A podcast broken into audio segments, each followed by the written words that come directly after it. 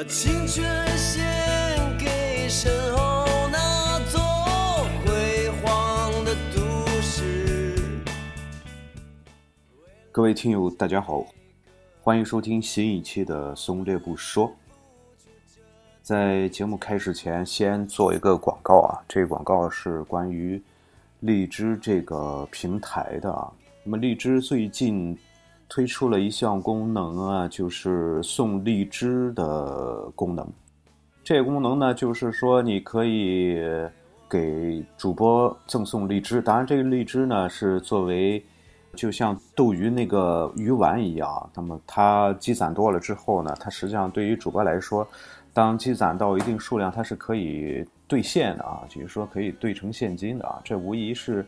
呃，对所有的主播是一个极大的鼓励啊。我觉得这个荔枝最近这几年发展确实也很快啊，那么很多功能越来越完善。我看到它那个首页上也是增加了直播的功能啊。首先，我对这个直播这个功能是非常非常感兴趣啊。但是，第一批只有一百名主播，我想报名，结果点那个报名也没有办法点到啊，不知什么原因。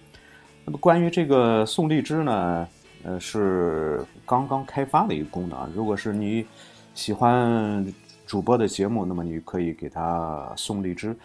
这个主播的节目呢，也可以根据荔枝的数量进行排行，听众呢也可以根据你赠送的荔枝的数量呢，也可以进行排行。大概我理解是这个样子啊。那么这个对于主播来说，无疑是增加了一部分小小的收入吧。起码对于，我觉得对于普通的主播来说，或者说对于我来说啊，这个恐怕，靠这些东西也也没有办法赚什么大钱啊。但是。它它它总归是一个不大不小的鼓励吧。那么也希望支持我的朋友，支持我的听听友们啊，能能够真正喜欢我的话，也也也可以送给我几个啊。当然这个这个是次要的，只要你坚持呃收听我的节目，这个其实我就我就非常高兴了啊。在这儿呢，还要吐槽几句啊，就是关于这个荔枝这个排行啊，我大体一看啊。这个排行好像挺挺离谱的，啊第一名好像刚才看了一下一万多，然后看他节目播放量也很少，然后那些节目是好像是一个什么英语吧，我也很奇怪啊，不知这个是怎么产生的啊，会不会出现这个这个这个这个有有人工操作的痕迹的嫌疑呢啊？当然这个都是我乱想的了啊，这个就随便一说了，就有这个功能总比没有好吧。然后你如果是想使用这个功能的话，想给主播送荔枝的话，那么请下载最新版的荔枝这个软件，无论是安卓也好，还是苹果也好，已经都可以下载了。好了，这个小广告我们就说到这里。言归正传啊，我们这一期的题目呢叫做“机无完机，人无完人，实用够用就好”。主播我换相机了，不过都是。缺钱惹的祸呀，所以希望大家多送几枚荔枝，将来换一个好一点的相机，拜托拜托。我看到了希，是否还有勇气？随着我。先说一说我之前的相机吧，最早的时候我用的相机拍的。数量最多的一部相机应该是我的一款小相机啊，就是富士的 F 三一，这是一款非常小的数码相机啊，它的像素呢只有六百万像素，可以说是非常非常低啊。然后，但是在我手中大概待了啊，应该说一直到现在都躺在我的书橱里，现在还可以使用啊。它给我印象最深的就是它的电池特别耐用啊，基本上。充满一次电拍六百张是没有问题，呃，虽然只有六百万像素，但是在我手中给我留下了很深的印象啊，因为它出了很多好的照片对于我自己来说，然后在我手手里大概拍了四万多张照片，那么依然今天依然没坏，依然可以使用。但是呢，六百万像素实在是太低太低了，所以基本上已经成了一个摆设了。虽然还有一块新的电池，当时买了之后。买了一块备用电池，这块备用电池都没有拆封啊，非常可惜啊！就是因为它本身它的电池实际上是非常非常耐用的。然后是 S 九零那台小相机，S 九零本来也是，啊，应应该也是好好的一台相机，虽然一千万像素，但是用起来还是还是非常喜欢的，非常小巧。但是它对焦速度特别慢，快门时日又特别长。但是它替代了 F 三一，应该应该对我来说也是我个人非常喜欢的一个小相机。三一拍了四万多张照片然后 S 九零呢大概拍了两万多，结果在去年去年出去玩的时候把它当为一个随身随身机，结果出去玩的时候丢了啊！其实这个相机丢了，说实在的并不是十分心疼啊，但是我里面有一张刚买了不久的 WiFi SD 卡，结果给丢了，这个是让我很心疼啊。呃，后来单反咱不说了啊，然后就是五 N，五 N 是大概是一二年吧，好像是一二年买的吧，一二年买了，一直陪伴着我，这也是我非常喜欢的一台相机。后来又买了呃十六二点八这支镜头，是是作为随身机也是非常非常棒，很多我自己非常满意的照片都是出自五 N 之手，它的使用频率远远要高于五 T 三的使用频率，但是也是因为时间长了吧。对它也不是非常爱惜，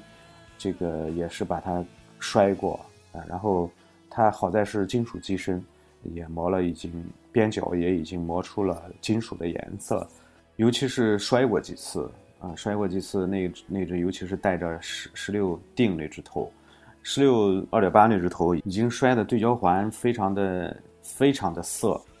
要花费很大的力气才能够拧动，但是它不影响使用啊。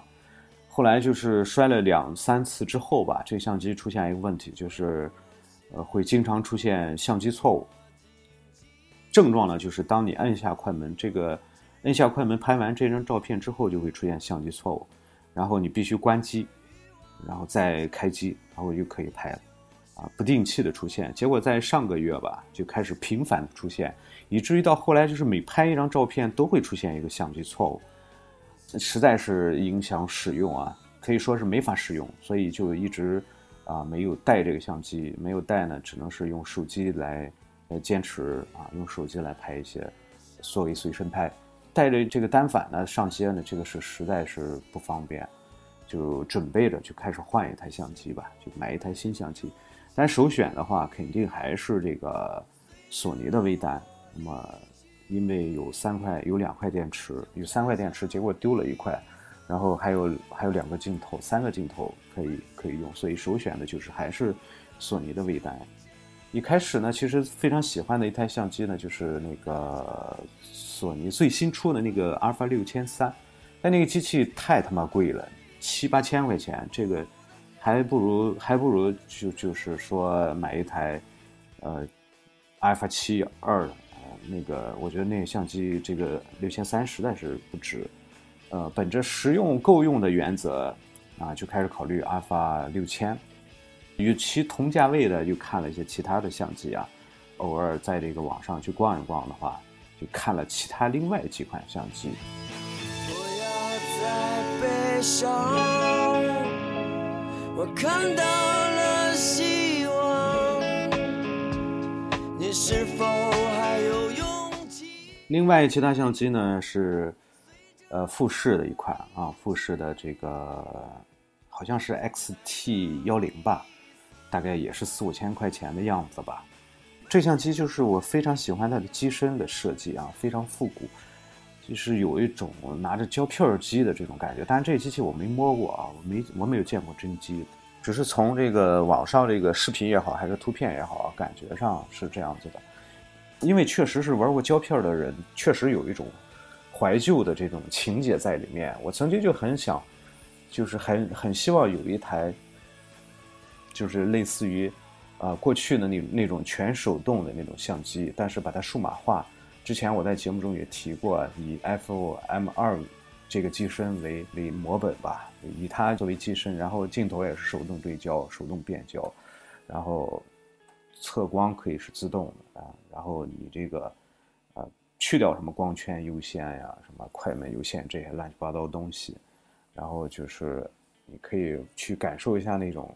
那种原始那把那种方法吧，确实很希望有这样一台相机啊。但后来出现，我在复古那那期中也说过啊，出现了富富士也好，奥林巴斯也好，出了一些复古的相机。但这些复古的相机，包括那个尼康那个 DF，当时 DF 推出之前，是做了那各种广告片儿啊，特别装逼啊，就是一个老外拿着一台相机在森林里啊，在哪的这这这些个自然风光里面。景色特别好的地方，拿着一台相机，让你看不出这个相机具体什么样子，然后不停的拍照啊，那个确实很诱惑啊。但是实际上那机器出来之后，挺失望啊。那么复古这东西吧，确实是有的时候确实是是是是想这样去玩啊，尤其是搞一支手动镜头，去找一找这种这种手动对焦的这种感觉啊。但是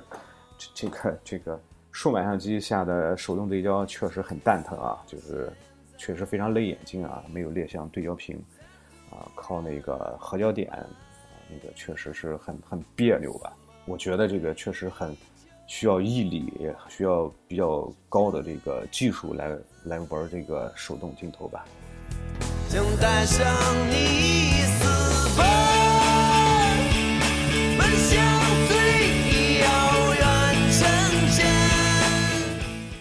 后来还看了一台相机啊，之前也说过，嗯，奥林巴斯的 EM 十这台相机呢是经过短短暂的使用的，给我朋友买过两台，也在也用过他们一段时间啊。那么富士那台相机虽然好是好啊，包括它成像啊，包括它的那个机身的造型啊、操作方式啊等等，都感觉非常棒啊。但是它那个套头太大了啊，完全没有便携性可言。然后你如果是换一个小一点镜头，那个镜头感觉又特别贵啊，感觉非常不值当的啊，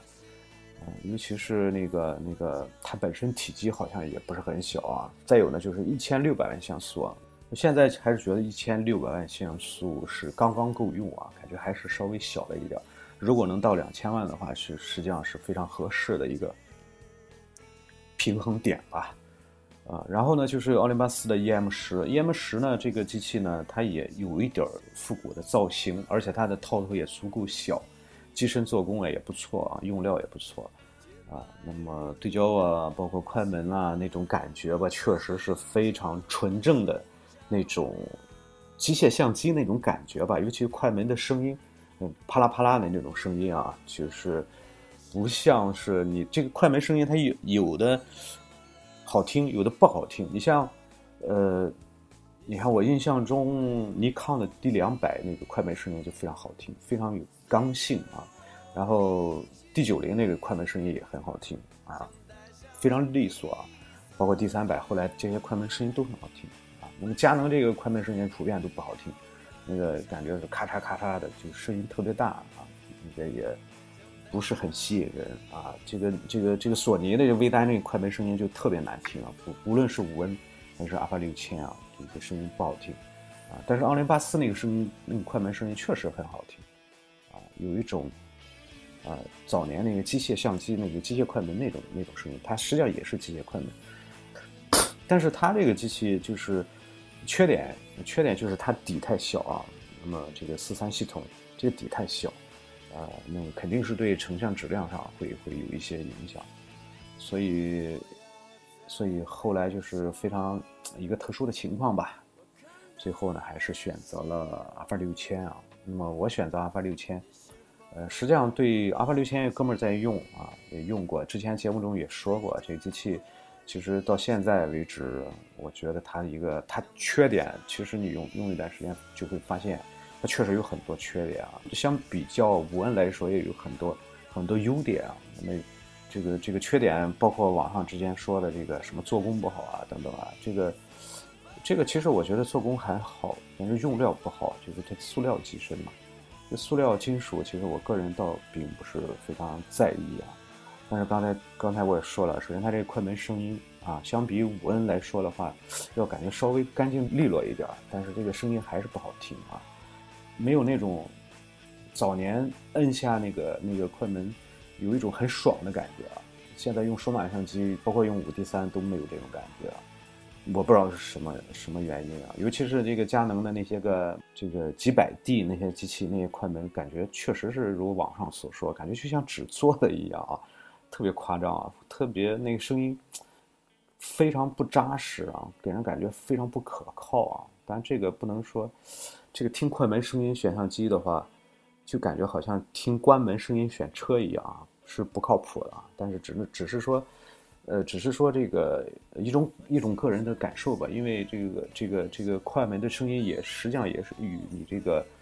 你的这个手感好像也多多少少的有一点关系吧。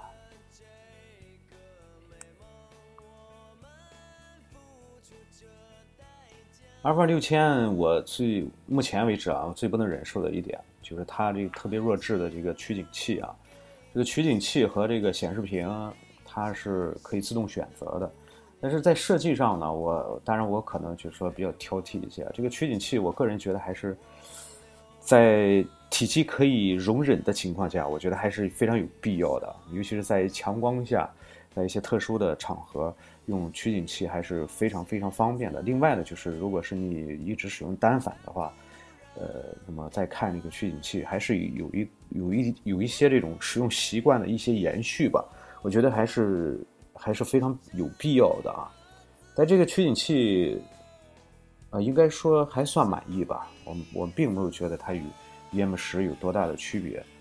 呃，那么我最早使用第一次使用这种电子取景器。在 N 年前是用过一个富士的，好像是 S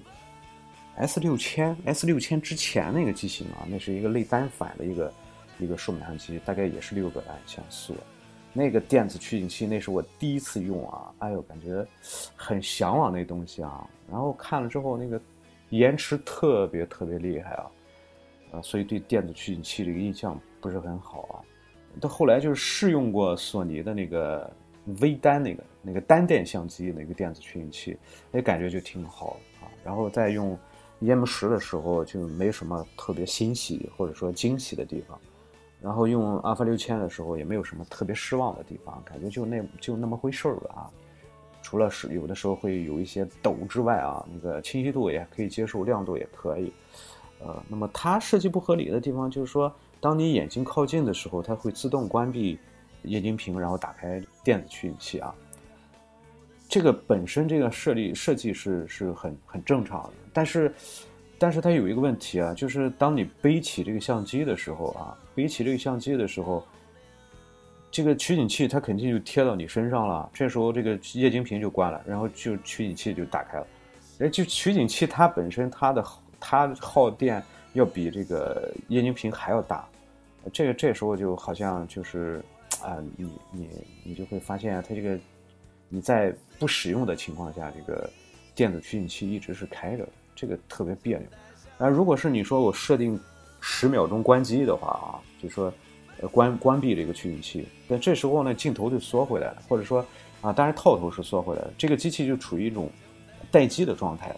在这时候你如果是想要拍摄的话，你要半用快门，然后这个等着这个相机醒过来，它又有一个延迟。在这个延迟的过程中，就会就可能会耽误一些拍摄的时机，所以这个设计我觉得就是可能我我刚开始使用，我不知道有没有什么好的解决办法啊，要么就直接嗯把那个电子取景器关闭，然后直接就使用这个液晶屏，这个到它的十秒之后，或者说怎么着，它就一直关了，否则的话，它你虽然设定了十秒，但是你背一背起这个相机，这个取景器一靠近你的身体。这个取景器就亮了啊，那么它可能十秒钟也不关啊，所以这个设计是我觉得挺挺傻的一个设计吧，也可以说是啊挺无奈的一个设计吧，因为它本身本身还是想呃处于一种呃自动切换的这样一种方式吧。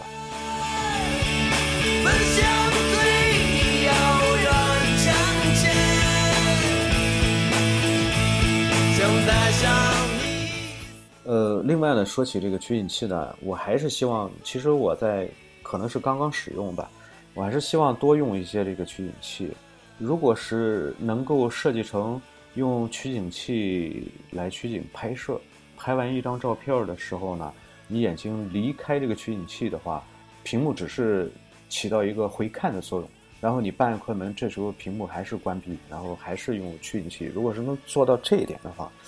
我我觉得也挺好但是可能我想多了啊。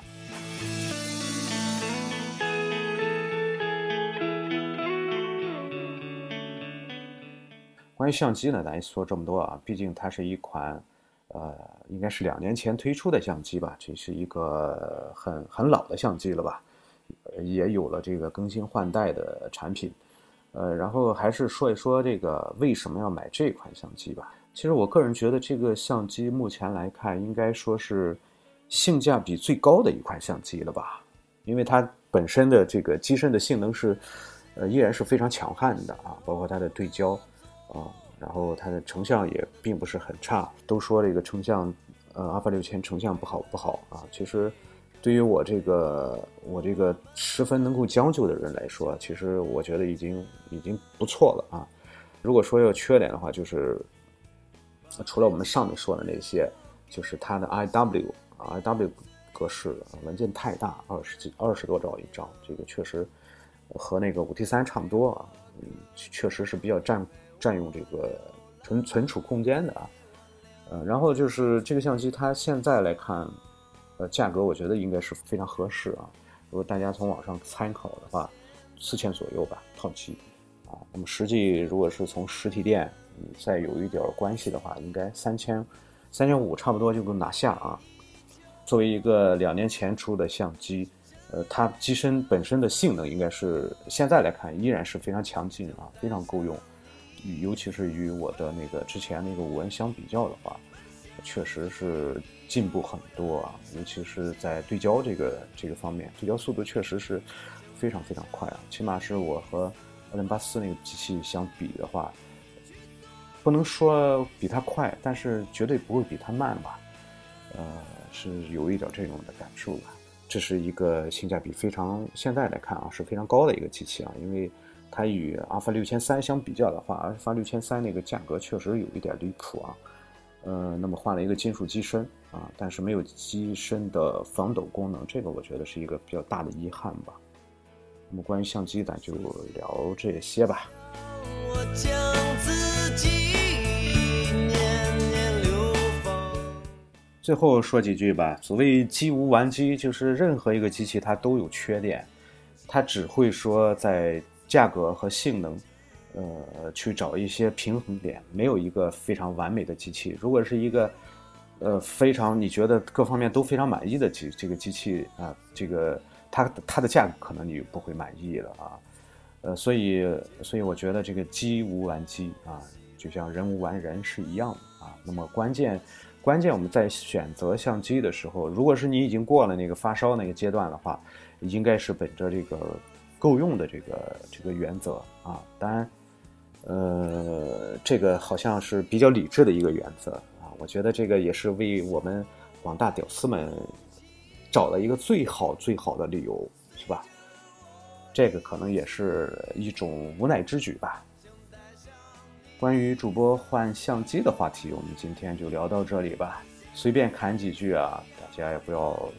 不要嫌啰嗦啊。我们这期节目先聊到这儿，我们下期节目再见。